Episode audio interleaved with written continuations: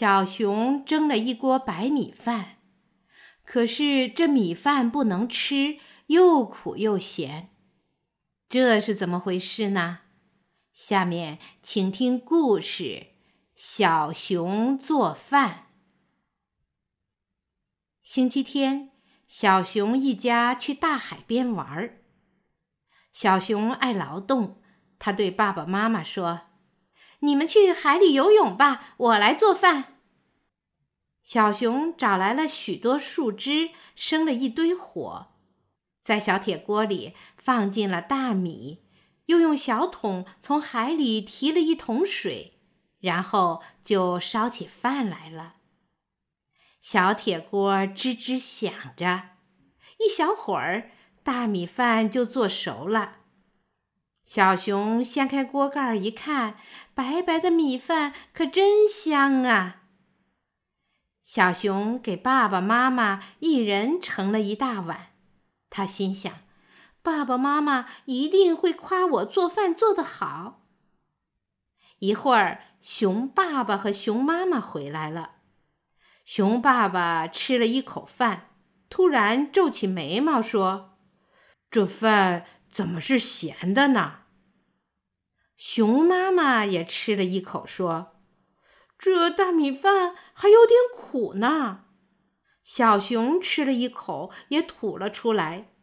这大米饭真是又咸又苦。熊爸爸问：“小熊，你用什么水做的米饭呀？”小熊说：“我用的是海水。”傻孩子，你怎么用海水做饭呢？海水是咸的呀。熊妈妈说：“海水怎么会是咸的呢？大海的水不是由小河流来的吗？河水可不是咸的呀。”熊爸爸说：“孩子，河水当然不是咸的，可是……”大河、小河总在地下流，把土里的盐都给带出来了。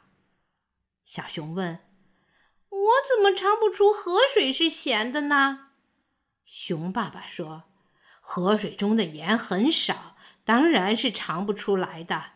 可是大河、小河的水日夜不停地流，把自己带的盐都带进大海中去了。”小熊说：“大海中的水可没有流的地方呀。”熊爸爸说：“是呀，大海每天流进很多河水，带来好多盐分。